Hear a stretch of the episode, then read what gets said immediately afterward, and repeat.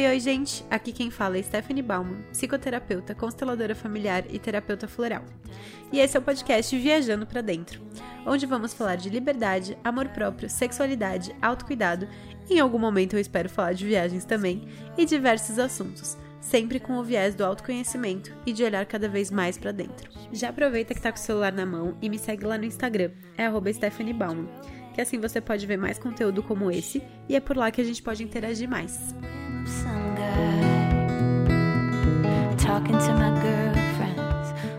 Olá! Vamos falar hoje sobre positividade tóxica e gratidão, sobre essa linha tênue, sobre culpa, invalidação. Prazer, gente. Eu sou a Juliana, é, sou psicóloga, formada pela São Paulo. Atualmente eu trabalho né, na clínica com abordagem da fenomenologia, não sei se isso é muito expressivo, mas as pessoas às vezes têm curiosidade de saber. Uhum.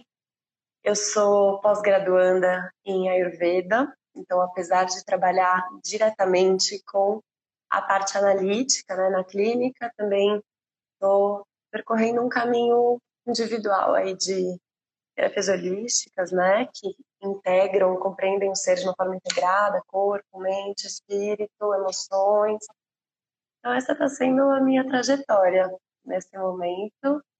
E é isso, já falei para até que eu sou péssima de lives, nunca fiz Instagram, mas para conversar com você é sempre bom. Então... vai ser maravilhoso. Aquela, só aquela troca de áudio que a gente teve no WhatsApp já foi incrível. Acho que a gente tem bastante para trocar. Bom, vamos lá. Eu estava querendo trazer esse tema que eu estava pensando muito sobre essas linhas tênues, né? E eu comecei a me perceber cheia de dedos para falar sobre coisas boas que estavam acontecendo, tanto na minha vida quanto até na vida da, das pessoas, de conseguir olhar para esse lado da saúde, de fazer coisas que que estão deixando a pessoa feliz. Então, no individual, a pessoa está feliz apesar de, no coletivo, a gente está passando por um momento tão difícil. E eu estava bem assim, pisando em ovos de tá, até que ponto que é mirar esse holofote para aquilo que é importante, que realmente traz essa gratidão genuína de poder olhar para as coisas boas que estão acontecendo na vida daquela pessoa e até na minha própria, porque eu estou falando tudo isso e estou falando para mim também, porque por um momento eu fiquei meio nossa, mas eu estou vivendo um momento tão bom da minha vida enquanto o país está esse caos e como que é isso. E o quanto é positividade tóxica. E aí eu comecei a pensar e refletir bastante sobre o, o que, que aonde que é a chavezinha que muda de uma coisa para outra e cheguei a algumas conclusões, mas queria abrir para a gente começar a trocar falar do seu vídeo também, que você falou bastante sobre isso. Então, queria entender a sua visão antes de começar já a trazer um turbilhão de informação. Tá, aqui o que eu vou trazer também é como eu vou enxergando esse assunto, né? Entendendo isso dentro do mundo que a gente vive, nesse momento que a gente vive. É... E me chama atenção isso que você fala sobre a linha ser tênue, porque as linhas são muito tênues, uhum. né? Entre tudo, na verdade, tudo no fim das contas é, é uma forma de interpretação do que a gente vive, uhum. né? Então, é, tá sempre ali, né? O momento da, da gratidão que vem ou da necessidade de implantar essa gratidão para viver uma vida melhor, o poder sofrer ou viver um colapso de sofrimento, uhum. né? Então a linha é muito tênue mesmo. E Achei interessante isso que você falou da parte do individual, né? O quanto que eu posso viver uma vida feliz dentro de um mundo que está sofrido, hum. né? A gente vive um período muito sofrido, mas a gente vive num mundo que vem, né? Não é, é acaso isso que está acontecendo, hum. né? Esse momento de pandemia, eu entendo que é, é uma consequência de escolhas da humanidade, de um sistema uhum. que já mostra o adoecimento do sistema. Né? Se a gente chegou numa pandemia, né, é, é porque a gente está colocando o mundo, submetendo muito sofrimento, a população sob muito sofrimento. Não é à toa que as pessoas falam de suicídio. Uhum. É um mundo que sofre, né? Mas será que nesse mundo que sofre, né? Eu, eu vejo que a, a experiência humana ela é tão dinâmica que no mesmo dia, no mesmo segundo que a gente é capaz de sofrer, a gente é capaz de ser feliz também. Né? É, então, não sei, eu quero te ouvir também, mas eu começo a falar, eu vou devaneando, né? Com bastante coisa. Sim. Vai subir. Então vamos. Porque eu acho que o complicado do mundo que a gente vive, que é o que eu falo um pouco no meu vídeo, é que a gente vive num mundo que exige uma alta produtividade e uma performance, né? Quem eu sou acaba sendo muito definido por aquilo que eu faço, pelo quanto eu sou vista, pelo quanto eu sou validada, uhum. né? Para isso, para a gente conseguir viver nesse mundo que fica sempre é, extorquindo, né? Nossa energia e nossas, a nossa vida, uhum. é, a gente às vezes precisa ficar criando emoções positivas, né? Não dá para você acordar, por exemplo, no nosso caso, tendo vários pacientes e falar: bom, hoje meu dia tá uma merda, eu vou ficar assim mesmo, e, e é isso. Não dá, não cabe. Então a gente precisa às vezes criar essas coisas positivas. E aí eu acho que é onde a gente chega no tóxico, né? O momento que a gente invade o nosso ser de coisas positivas que não corresponde ao que está sendo vivido no momento, né? E aí tanto faz se é por conta do macro ou se é por conta das experiências individuais mesmo, né? Uhum.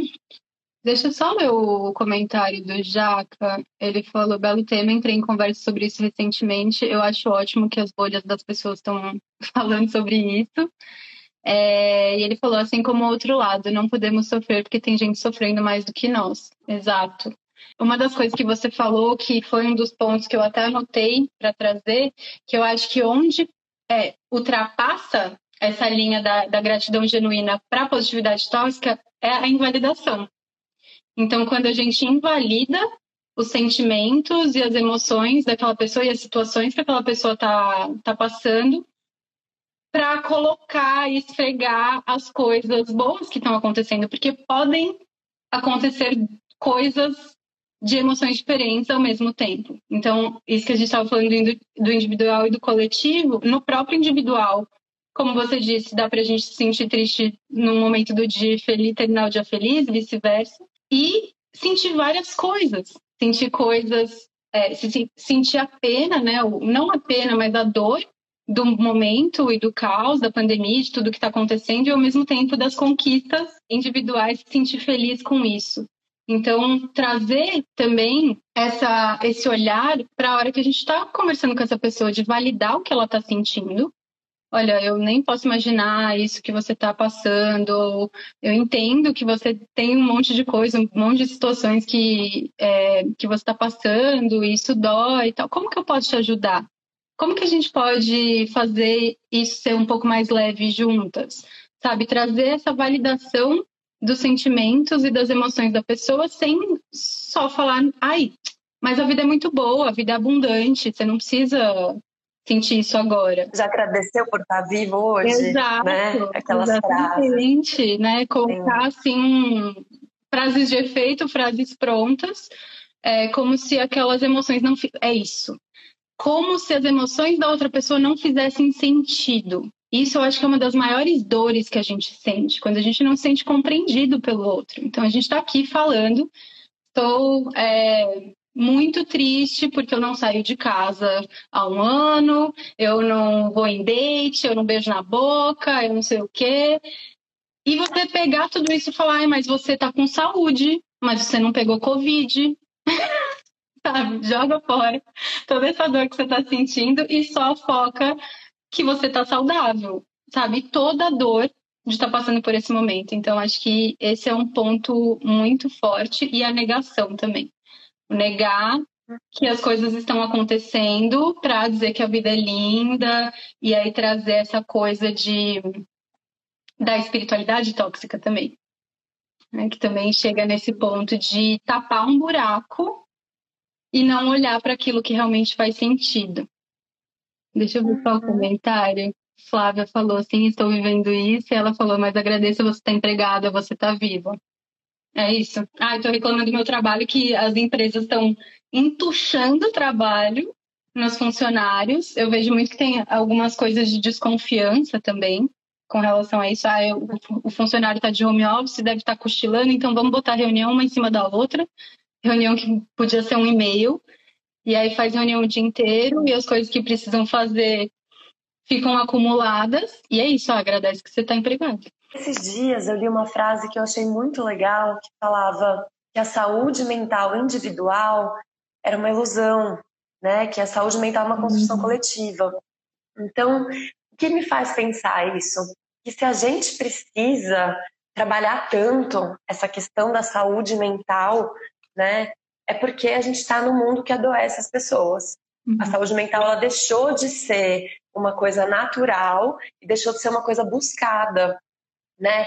Não é à toa que hoje em dia a gente paga para, por exemplo, fazer aula de yoga para aprender a respirar.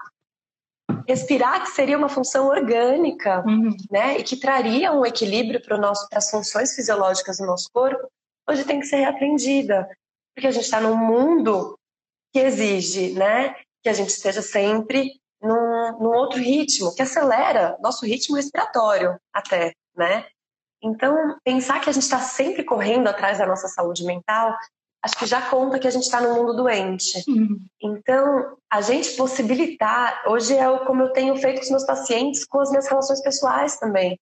Possibilitar encontros com as pessoas em que exista uma maior naturalidade e que as pessoas possam expressar a parte não bonita, a parte feia, a parte de sofrimento e ter o espaço para ter vazão para isso, né? Talvez seja um caminho de começar a construir saúde. É um caminho não ser saudável, né, mentalmente. Eu tava uma vez, ó, já vou eu para os meus devaneios, mas eu trabalhei no hospital por um tempo, né? Eu lembro que tinha uma paciente que ela tinha tido um AVC e ela tinha tido a paralisação de um dos lados do corpo. E ela chorava, e ela gritava, e os enfermeiros pediram para a psicóloga e fazer uma avaliação, porque achavam que era caso psiquiátrico. Eu via o sofrimento daquela mulher e eu achava que era a coisa mais natural do mundo ela tá gritando e chorando. Uhum. Para pensar em perder o lado direito do seu movimento do corpo, é assim, eu acho que eu choraria, gritaria, talvez eu quebraria o hospital, eu não sei, né? Mas era um motivo válido mas o desejo para poder lidar com aquela situação era de conter aquilo, medicando, vendo a paciente com um problema, né, um transtorno mental. Então, a gente conta de um movimento de uma sociedade adoecida, né? E, e é interessante que, no contraponto disso, a gente também vive a ditadura da infelicidade na nossa sociedade, né? Então, assim, a vida é cão mesmo. Então a gente tem que estar cão. A gente não pode buscar um caminho individual que faça mais sentido no meio disso tudo. Uhum. É, é, muito paradoxal, né? Sim, tem uma lei na, na constelação que é a lei do pertencimento. Então, uma das, uma das dores do, do ser humano é não pertencer ao sistema, ao sistema familiar, mas a gente também vive num sistema coletivo. Então, se eu estou vendo tantas pessoas sofrendo, quem sou eu para estar de boa? Quem sou eu para estar feliz? Então, a gente entra nisso querendo fazer parte desse coletivo, porque a gente também está vendo isso o tempo todo. Então, ao mesmo tempo que durante toda a nossa vida foi vendido para gente que a gente só pode sentir uma emoção, que é a alegria, dentre todas que a gente tem, alegria, tristeza, medo, raiva e nojo é, quem fala, né? Cinco emoções básicas. É, só foi vendido que a gente só pode sentir alegria e a gente tem que negar todas as outras emoções. Agora, é, ao mesmo tempo, na verdade, não é nem só agora, também tem aquela famigerada frase de que para você ter algum tipo de sucesso, você precisa sofrer muito. Só então o seu sucesso é validado. Então, olha como que a gente transita entre polaridades muito diversas. Então, o que eu quero trazer, inclusive, com essa live, é trazer essa dialética, que é o meio do caminho. Entre uma polaridade e a outra polaridade, existe um meio termo. Existe o que eu posso controlar na minha vida e o que eu não posso controlar no externo. Então, o que, que eu estou vendo lá fora que está acontecendo? Um monte de coisa, é governo, é vírus, é gente que não está respeitando nada. e um monte de coisa que eu não tenho controle. E como que está a minha vida? Como, que tá os meus, como estão os meus rituais de autocuidado? O que eu estou fazendo por mim? O que, que eu posso fazer hoje para o meu dia ser um pouquinho melhor do que ele foi ontem, do que está sendo de manhã? Como que à noite eu posso chegar achando que esse dia foi um pouco melhor? Então, trazer um pouco desse, dessa fluidez, dessa dança entre essas duas polaridades que a gente acredita. E talvez, né, é, a grande dificuldade do nosso mundo hoje seja acolher o que está no meio disso, né? Porque para transitar entre as polaridades, a gente passa por muita coisa, uhum. né? Então, para transitar do sofrimento profundo para a alegria profunda, a gente passa por muitos estágios, uhum. né? Mas é isso, a gente só consegue, como sociedade, habitar esses dois lados. Então, a alegria profunda como lugar desejado e o sofrimento profundo como lugar negado e medicado, uhum. né? Recusado completamente. E voltando um pouquinho para essa questão da gratidão, né? Que você falou até da gratidão genuína e agora questionando, né? Como é que a gente pode ter no dia a dia formas de se cuidar para fazer a nossa vida ter mais sentido, uhum. né? A nossa vida mais leve, eu venho buscado muito com os meus pacientes e com a minha própria experiência, na minha terapia também, entender o que, que cabe em cada situação, quais são os meus recursos. Eu acho perigoso hoje em dia a gente falar de gratidão e falar de espiritualidade, porque não é todo mundo que habita esse espaço e que quer habitar esse espaço, né? Por exemplo, falando da minha vida pessoal, a espiritualidade me faz sentido. Uhum. Mas assim, se eu compreender que tem que fazer sentido para todo mundo, como é que eu vou atender um paciente que não queira, que não tem nenhum interesse por isso, uhum. né? Então assim, talvez não seja a espiritualidade que seja o caminho. Talvez não seja acordar e pensar no que, que você tem para agradecer. Talvez seja caminhar em direção àquilo que te faz sentido. Eu acho que a gratidão genuína ela vai surgir como uma coisa espontânea. A gente sobrevive melhor a sentimentos positivos. Todo mundo quer ter uhum. sentimentos positivos, né? Então, se por exemplo, eu mudo de casa, eu estou muito feliz com essa casa nova, vai ser instantâneo o meu sentimento de gratidão. Nossa, que delícia, né? Então, será que a gratidão é uma coisa a ser criada? Ou será que a autoobservação e buscar uma vida que faça sentido é o caminho para que esses sentimentos positivos surjam espontaneamente? né? Isso. Nossa, valiosíssimo isso. Porque essa, inclusive, é uma das diferenças de fazer terapia e de um papo de bar, né? Porque a gente é, vai olhar para aquela pessoa de acordo com o olhar daquela pessoa, não com o nosso olhar. Então, se a espiritualidade na minha vida faz sentido, não necessariamente vai fazer sentido para aquela pessoa. Então, como que gente, o que, que é importante para aquela pessoa? A gente parte desse princípio. Então, o que é importante para aquela pessoa e como que ela pode ir passinho a passinho indo na direção do que é importante para ela nesse sentido e criando essas emoções que a gente tem naturalmente no nosso organismo. O, o Jaca tinha comentado, sem contar toda a outra gama de sentimentos, sim, os cinco, as cinco que eu citei são as emoções básicas. Mas dentro disso a gente tem um, um disco completo de emoções, de, de coisas que se cruzam aí. Então, emoções somadas que formam uma outra emoção. Então, tudo isso é muito orgânico também. Além de ser mental, também é físico. A gente sente as emoções também no físico. Então, como que a gente pode fazer o nosso corpo se acostumar com essas emoções também que são positivas, para a gente ir criando isso dia após dia aos pouquinhos? E também, quando a gente estiver triste ou com raiva, também entender que isso faz parte, que não é não precisa demonizar a raiva, não precisa demonizar a tristeza, não precisa se apegar a essas emoções, que a gente pode fluir com elas. Porque se a gente observar a natureza, se a gente observar uma criança, a gente vê que as emoções são fluidas. Elas não se apegam a essas emoções. Então, uma criança está lá feliz com o brinquedo, se você pega o brinquedo dela, ela começa a chorar, e depois ela fica com raiva, e depois ela encontrou outro brinquedo para brincar, ela está feliz de novo. E a natureza também é assim. Todas os, as estações do ano, pela medicina chinesa, também tem uma. Esqueci como chama isso. Uma coisa. Um... Gente, esqueci. Mas enfim, É... O fluxo, o tipo de característica, né, da sazonalidade. A característica das emoções também. O inverno com medo, o outono com a tristeza, o verão com a alegria, primavera com a raiva. Então, se a gente observar, se a gente só vivesse no verão, não existiria nada não teria vida uhum. no planeta. Então, todas as estações são importantes para que haja vida. O Danilo falou: a mídia cria um mundo onde precisamos sempre consumir para ser alguém. Assim vivemos nessas falsas alegrias e na eterna insatisfação, um buraco que nada e nem ninguém pode tapar. Exatamente. É, eu acho interessante a gente pensar sobre isso, né? Porque hoje nosso entendimento, inclusive, de alegria e felicidade costuma estar associado a conquistas, realizações e ao que a gente vai obtendo ao longo da vida a partir dessas realizações, uhum. né? É até crítico a gente falar de novo, né? Questionar o que, que traz felicidade, porque está atravessado pelo tipo de felicidade que nosso sistema criou, uhum. né?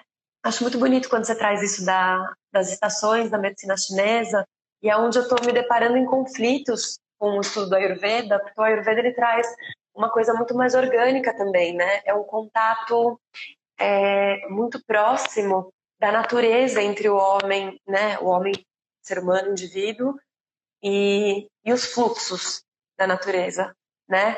Como se dentro de nós habitasse água, terra, fogo, ar, espaço. E todos esses ciclos da natureza vão afetando cada um desses elementos que existem em nós isso tudo é, é verdade. Como que a gente se distingue, né, como não parte da natureza? Uhum. Mas a gente complexificou o mundo como ser humano, né? A gente tem uma outra compreensão de mundo, de sociedade, de cultura, e a gente foi complexificando. E eu sinto que esses processos de estar de acordo com a natureza, eles vão ficando cada vez mais distantes, porque a gente vai vivendo uma vida regrada, uma vida às vezes sempre a mesma, com tipos de prazeres e dores conhecidos com o que a mídia coloca, né, com, com o que foi dado para gente nesse mundo, e a gente vai desconhecendo essa parte orgânica mesmo, uhum. né, do, do sentir. Eu acho interessante, né, quando a gente fala sobre sentir tristeza, sentir raiva, tá tudo bem. Eu acho que talvez o, o grande se apropriar da vida talvez seja um momento que você escolha sentir a raiva. Uhum. É uma escolha e aí e aí ela não gera raiva pela raiva, né? Eu sinto que vai engatando uma coisa na outra. Eu sinto medo, eu começo a ter medo de ter medo. Não, não posso ter medo. Não, eu preciso estar tá bem. Eu não posso ter raiva. Que raiva que eu tô tendo raiva. Que triste que eu tô tendo raiva. A gente vai engatando uma coisa na outra por essa não espontaneidade dos sentimentos. Pela negação, né? né? De não saber lidar com eles. O que, que eu faço com isso que eu estou sentindo?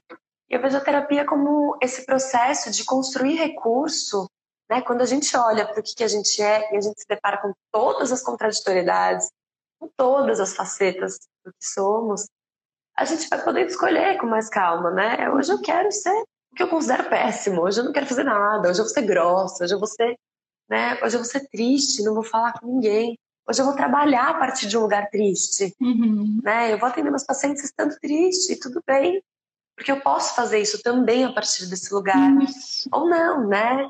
Hoje eu estou escolhendo, eu estou feliz e eu estou podendo e escolhendo me manter assim, uhum. né? Uhum.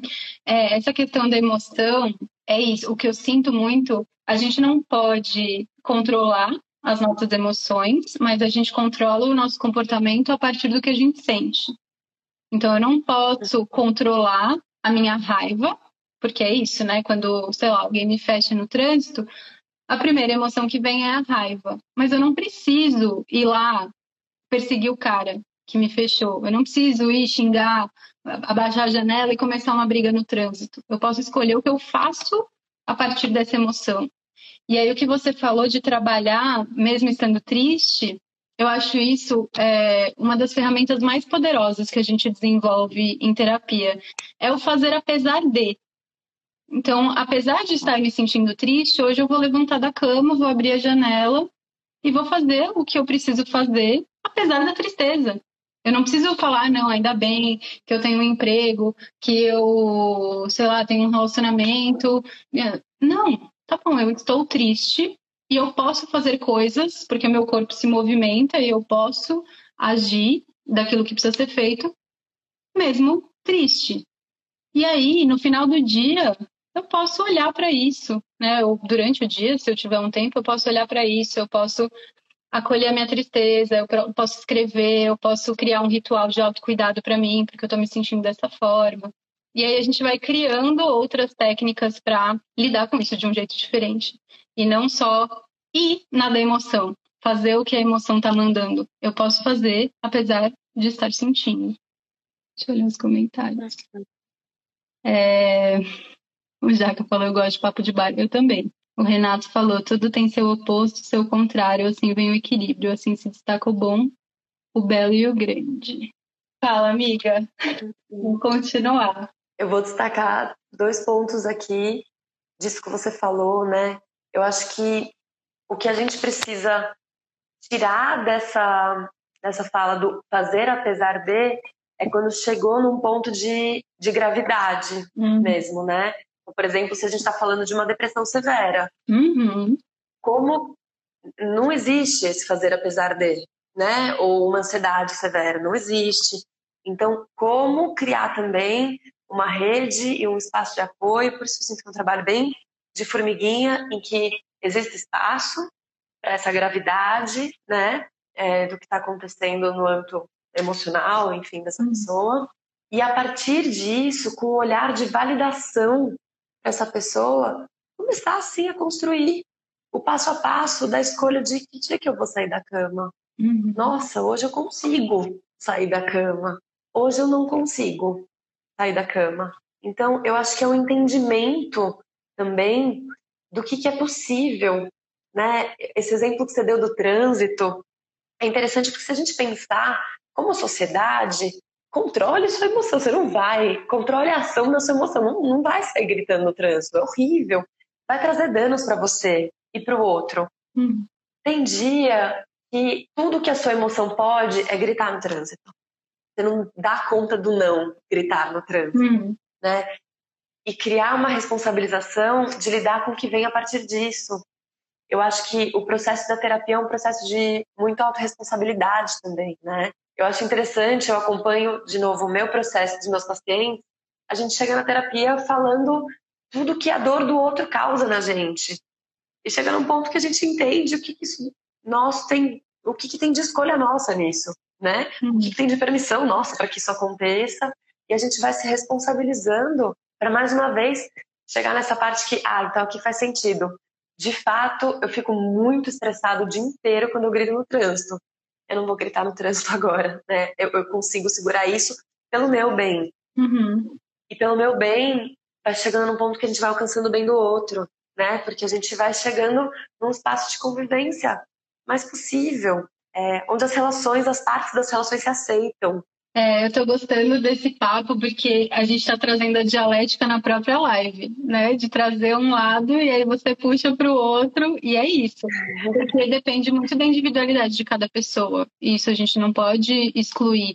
Então, apesar de na, na relação da, da tristeza, por exemplo, o meu apesar de vai ser muito diferente de uma, de uma pessoa que está com uma depressão severa.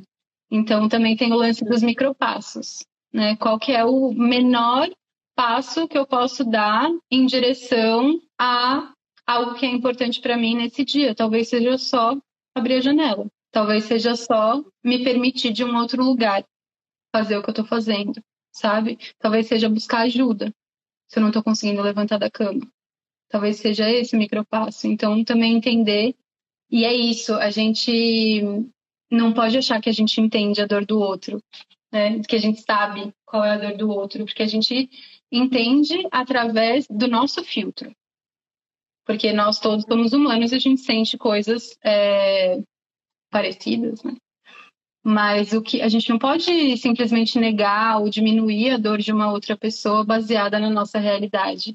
Então, volta de novo para a questão da validação, de trazer isso para a hora que a gente está conversando com uma pessoa de não simplesmente negar o que ela está sentindo, não invalidar e falar que não faz sentido aquilo que ela está sentindo. Se ela está sentindo é porque faz sentido em algum nível para ela. Então, como que eu posso entender, como que eu posso ser mais validante nessa pessoa? A gente não precisa sentar e reclamar junto, a gente não precisa sentar e chorar junto. A gente pode se dispor a ouvir, a acolher, a fazer perguntas. Eu acho que esse é o ponto. É, disso que você está falando, eu lembrei de uma conversa que eu tive com uma super amiga, que é uma psicóloga maravilhosa, admiro muito, a Nath. É, ela estuda psicanálise e feminismo, né? Grande estudiosa do feminismo, né? Como que é a clínica feminista.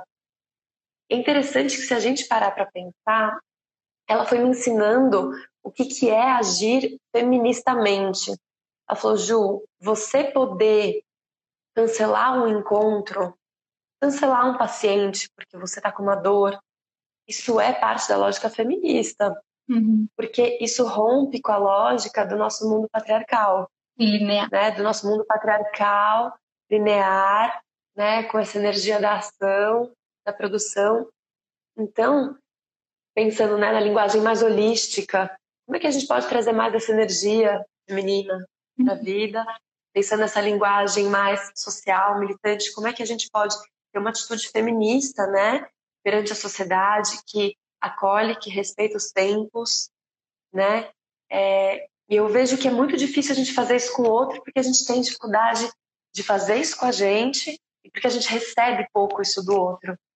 Então, mais uma vez, eu acho que é a lógica de uma sociedade doente, hum. mas que a gente trabalhando esses espaços internos, né, e observando os nossos movimentos, a gente vai se tornando mais capaz de cuidar do sentimento do outro e mais capaz de respeitar o nosso uhum. também, né? E vai criando uma rede.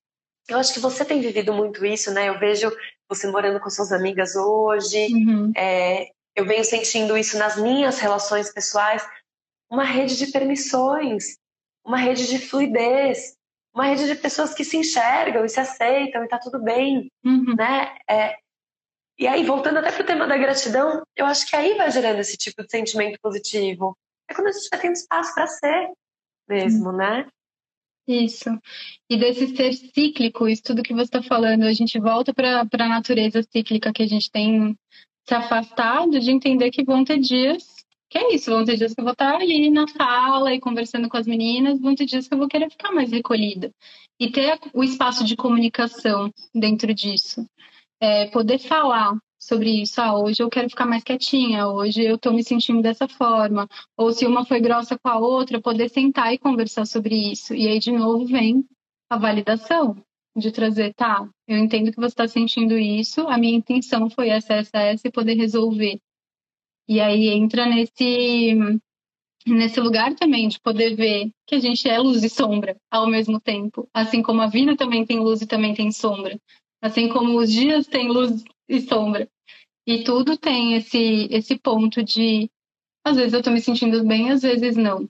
E como que eu posso acolher isso ao mesmo tempo que eu não entro nisso com o medo de me sentir bem dentro de um momento em que o mundo está um caos.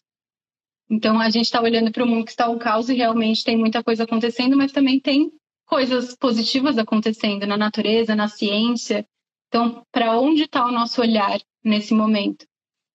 E eu acho que, que dentro da, do tema da live sobre essa linha tênue, também vai muito de, além da, da validação dos sentimentos do outro, quando a gente está conversando com outra pessoa, quando se trata da gente, de olhar para essas coisas todas que estão aparecendo, de para onde está direcionado o meu olhar, o que, que eu estou negando que está acontecendo e tentando buscar uma coisa positiva fora, mas na verdade eu tô machucada por dentro.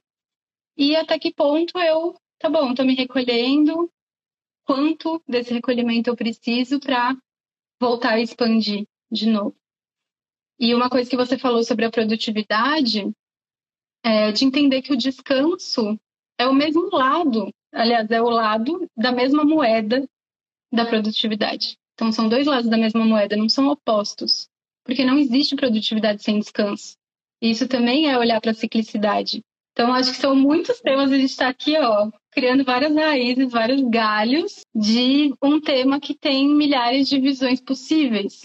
E eu acho que tudo isso vai surgindo, né, todos esses ramos, porque é muito complexo pensar uhum. sobre.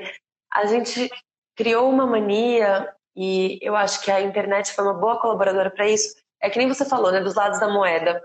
A internet é incrível, tem muito, né? A gente está podendo ter essa troca, a gente está, né? Tem muita coisa boa surgindo. Tem...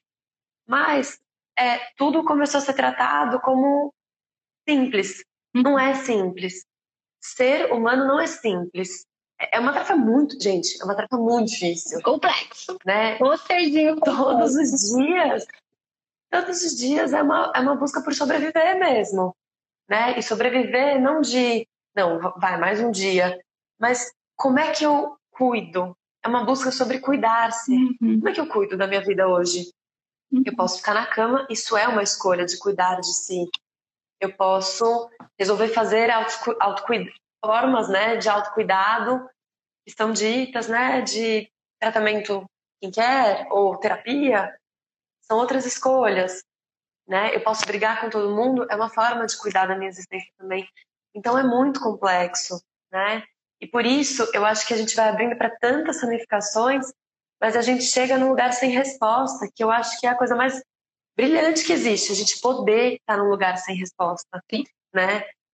O que que é a gratidão e o que que é a positividade tóxica? Não existe uma resposta para isso. Eu acho que se a gente der uma resposta, a gente banaliza, uhum. Né? Eu acho que essa resposta ela tem que ser individual, ela tem que ser construída, ela modifica, né? Na fenomenologia, é, eu não sei quanto, né, você gosta, entende, mas enfim. Manda. Se fala muito de ser e tempo. A gente é no tempo. Uhum. Tanto no tempo da época que eu vivo, tanto do dia que eu vivo, tanto da noite que eu vivo, quanto dos acontecimentos da minha vida pessoal.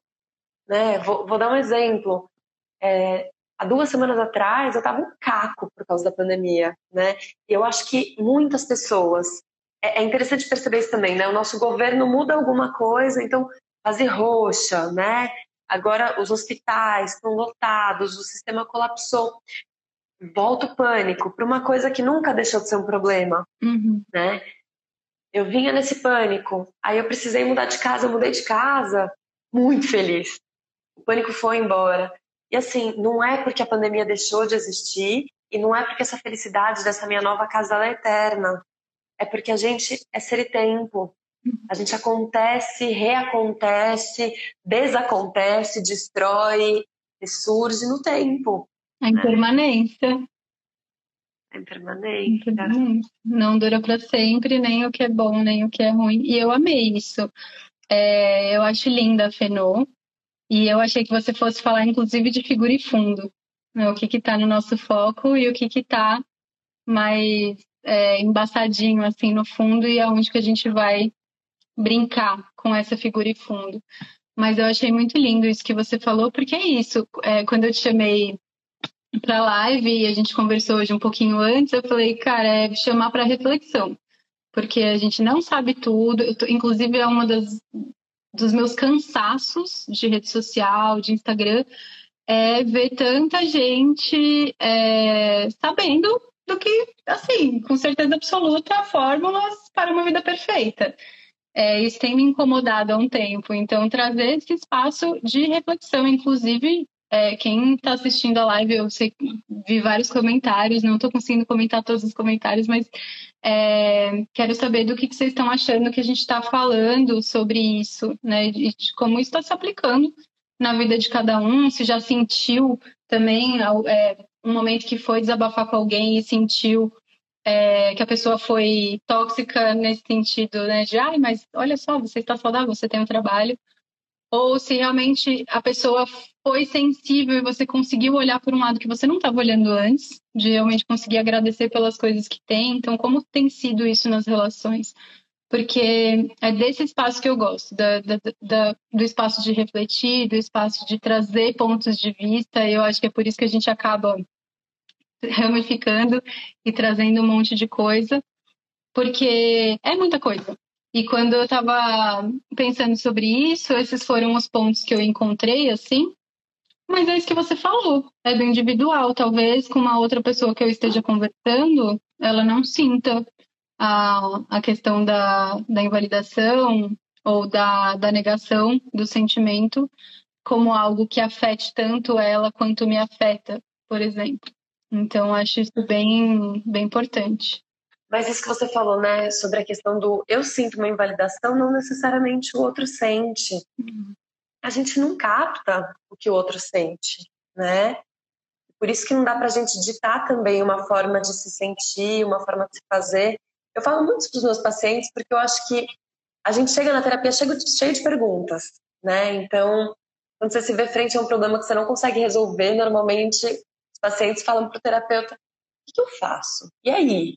né? E aí? Assim, bom, eu posso, eu posso ser especialista em suicídio, eu posso ser especialista em transtorno de ansiedade, mas eu não sou especialista na sua vida. Hum, né? Eu não sou especialista em quem você é.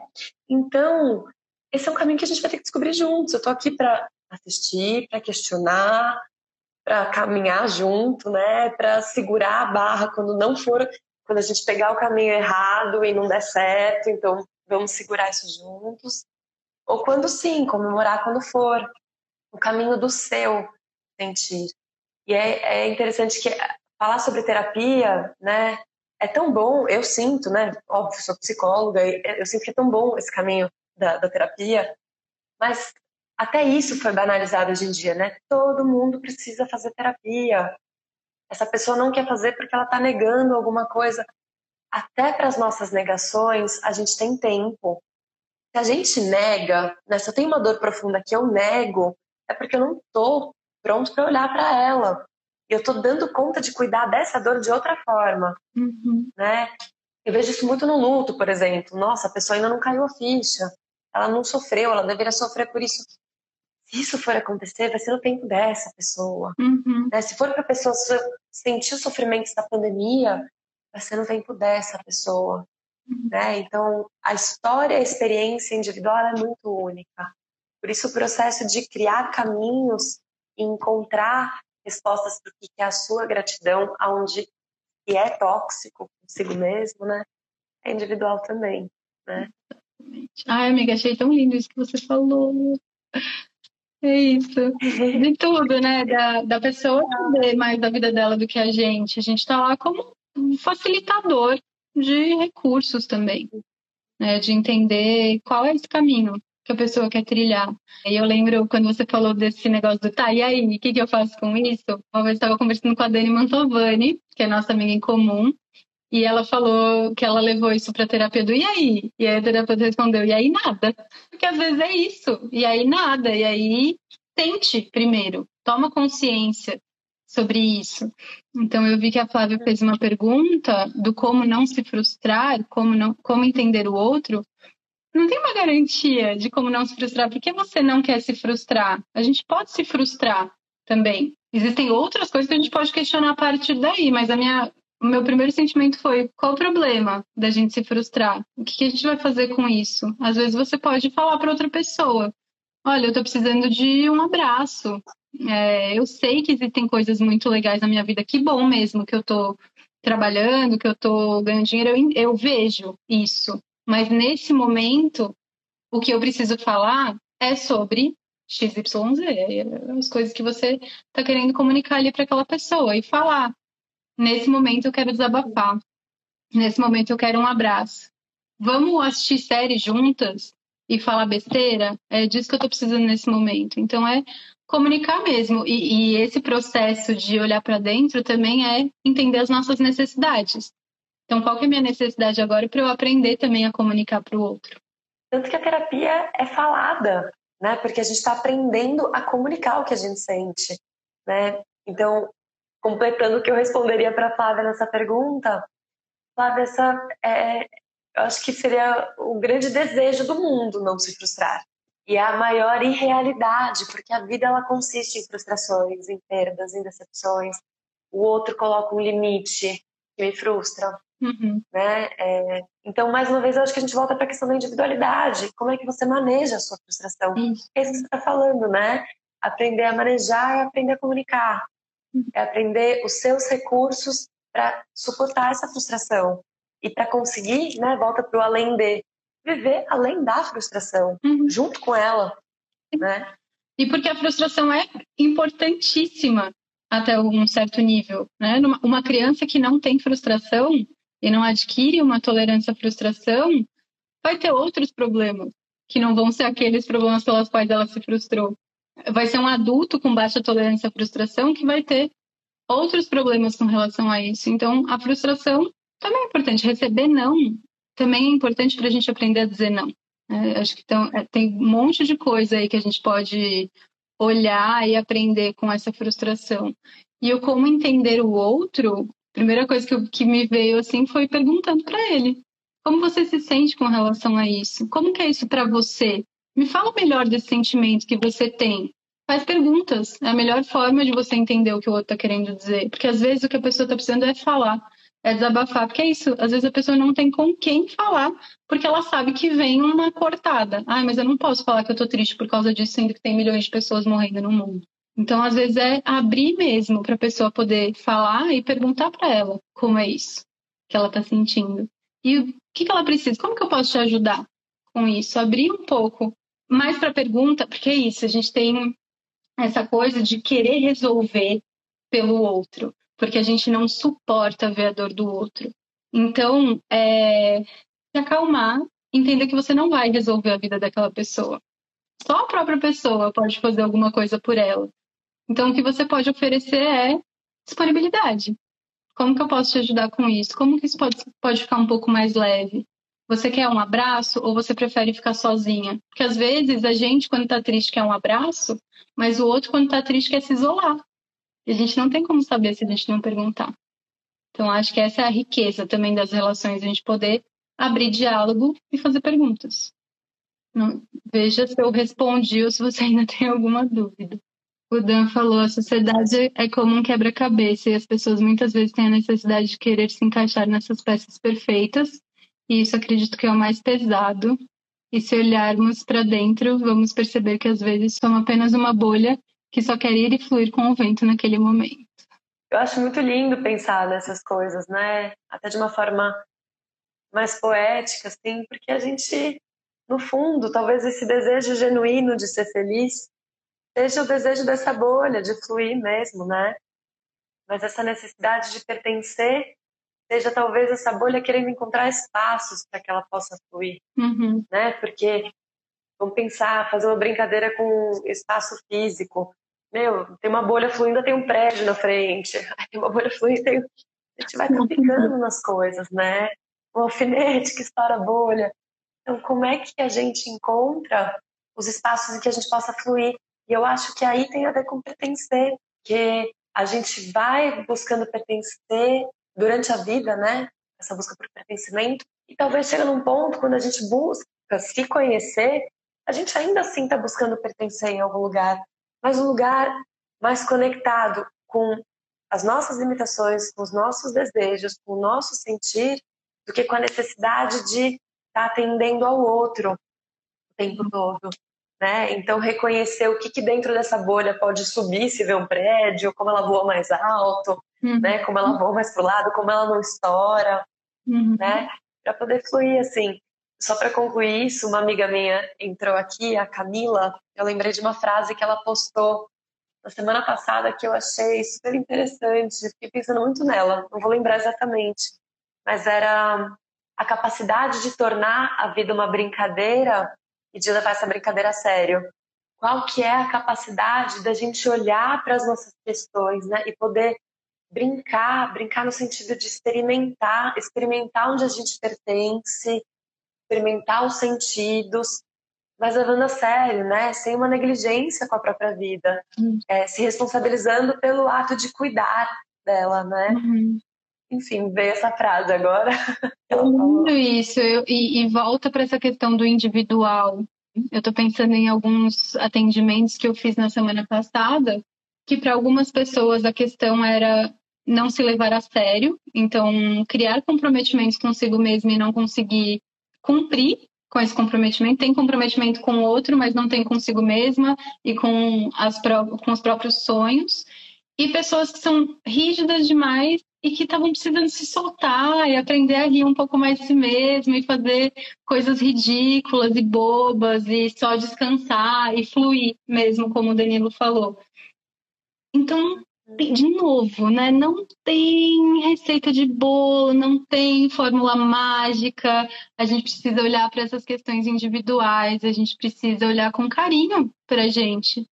É isso, a gente pode estar tá brincando e de repente perceber que, putz, eu não estou dando a, a devida atenção para um assunto que precisa de atenção, porque a gente não pode viver só no princípio do prazer.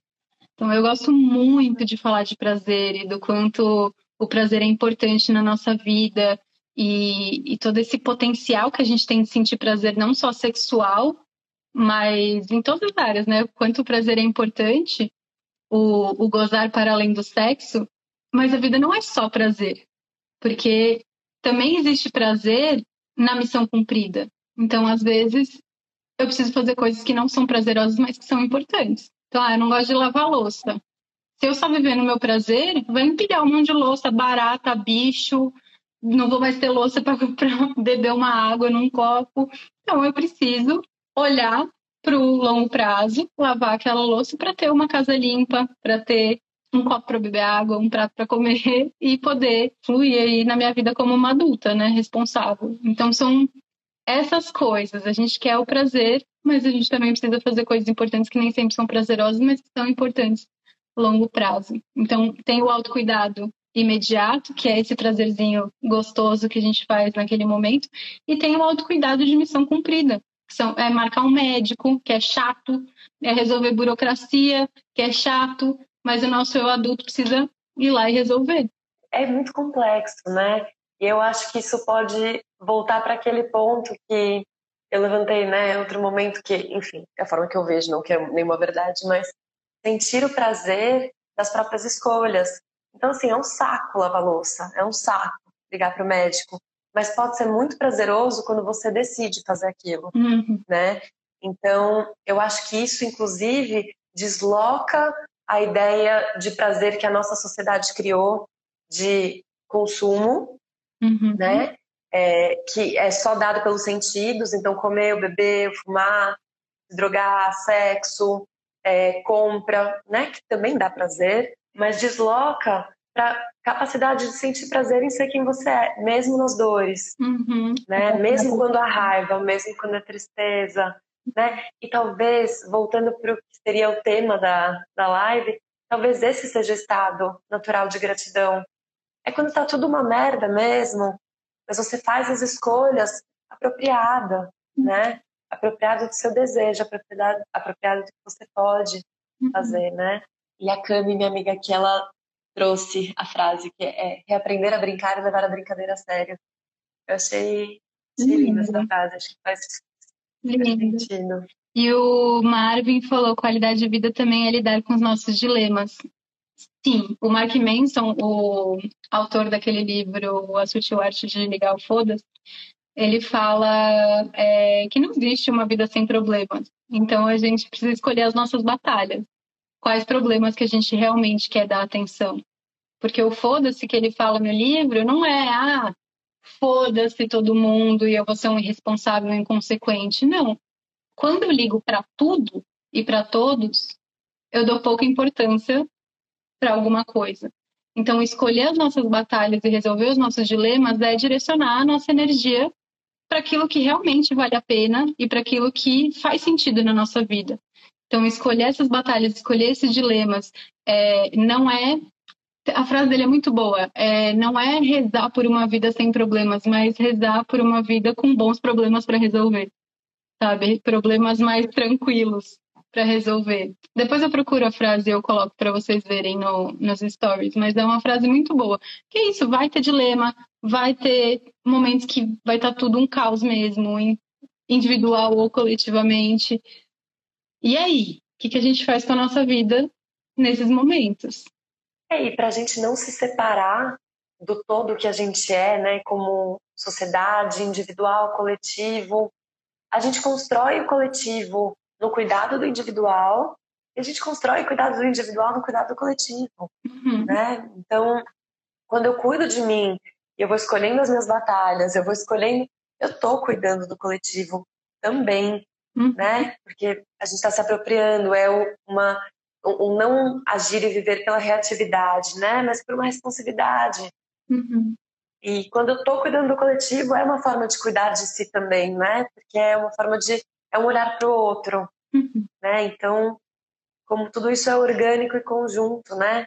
É isso. Ai, muitos devaneios. É dentro e fora não existe, né? Não tem separação. O autocuidado também é cuidar do outro, é cuidar do nosso planeta, é, é cuidar do coletivo mesmo, como você trouxe. Uma reflexão também que eu vi esses dias foi o ao que serve a nossa infelicidade. Então, quando eu tô me sentindo bem, quando eu tô é, conquistando minhas coisas e fazendo coisas que são importantes para mim e tendo um momento bom na minha vida, e eu sinto culpa porque eu tô feliz enquanto tem uma pandemia rolando, enquanto milhares de pessoas estão de luto, como eu estar infeliz vai ajudar essas pessoas?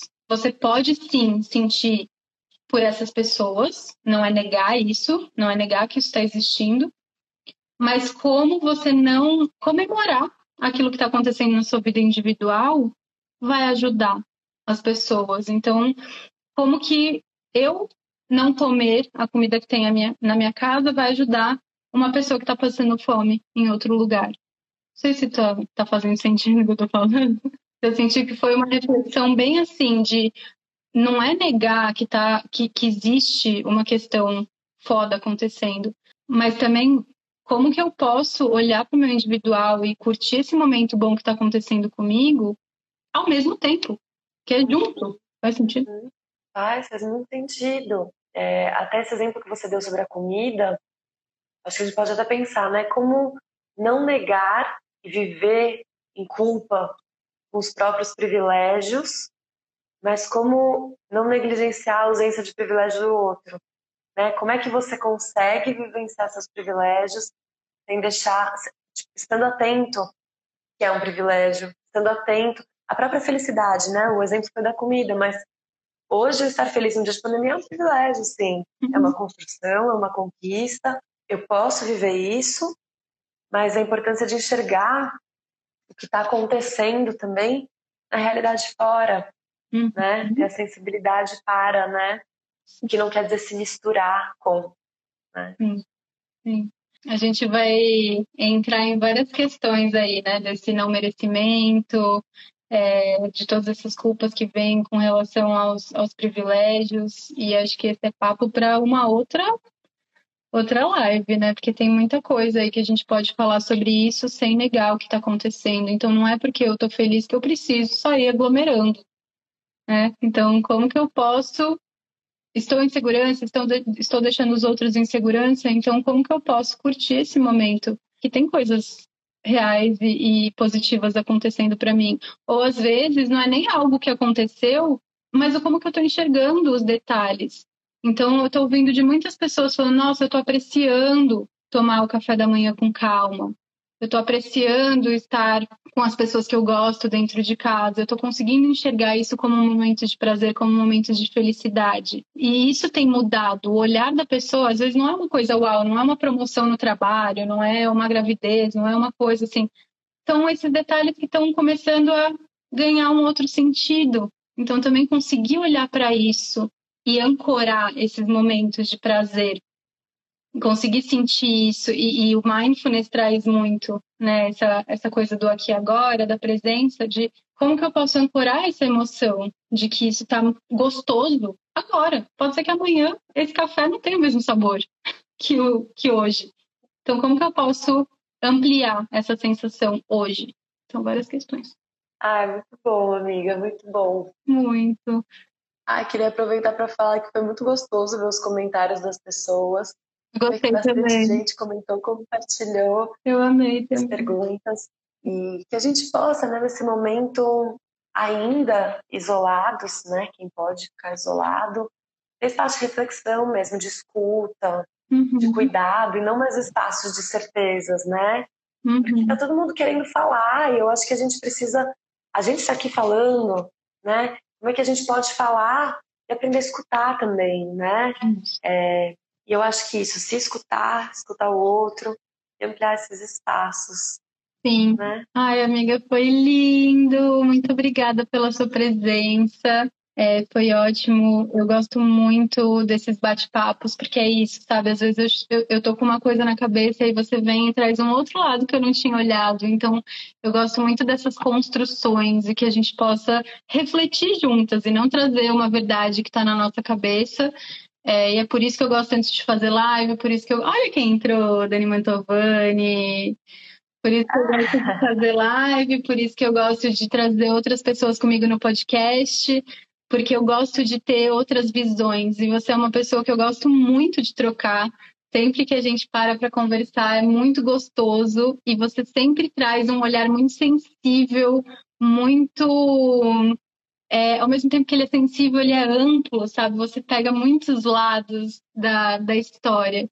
Então, espero ter você mais vezes aqui comigo. Foi maravilhoso. Me chame que eu estarei. Amei. Ai, amiga, agradeço muito, muito o convite. E é isso, não só o convite, mas o espaço, né? A troca. Uhum. É isso que é uhum. gostoso. Amo. Que a gente possa construir mais. Sim, Sim. sempre. Obrigada. Obrigada, obrigada para quem assistiu, para quem comentou, foi super gostoso. Foi ótimo, obrigada pela participação e boa noite para todos. Boa noite. Um beijo. Beijo, amor. Beijo, gente. Tchau, tchau. Beijo, gente.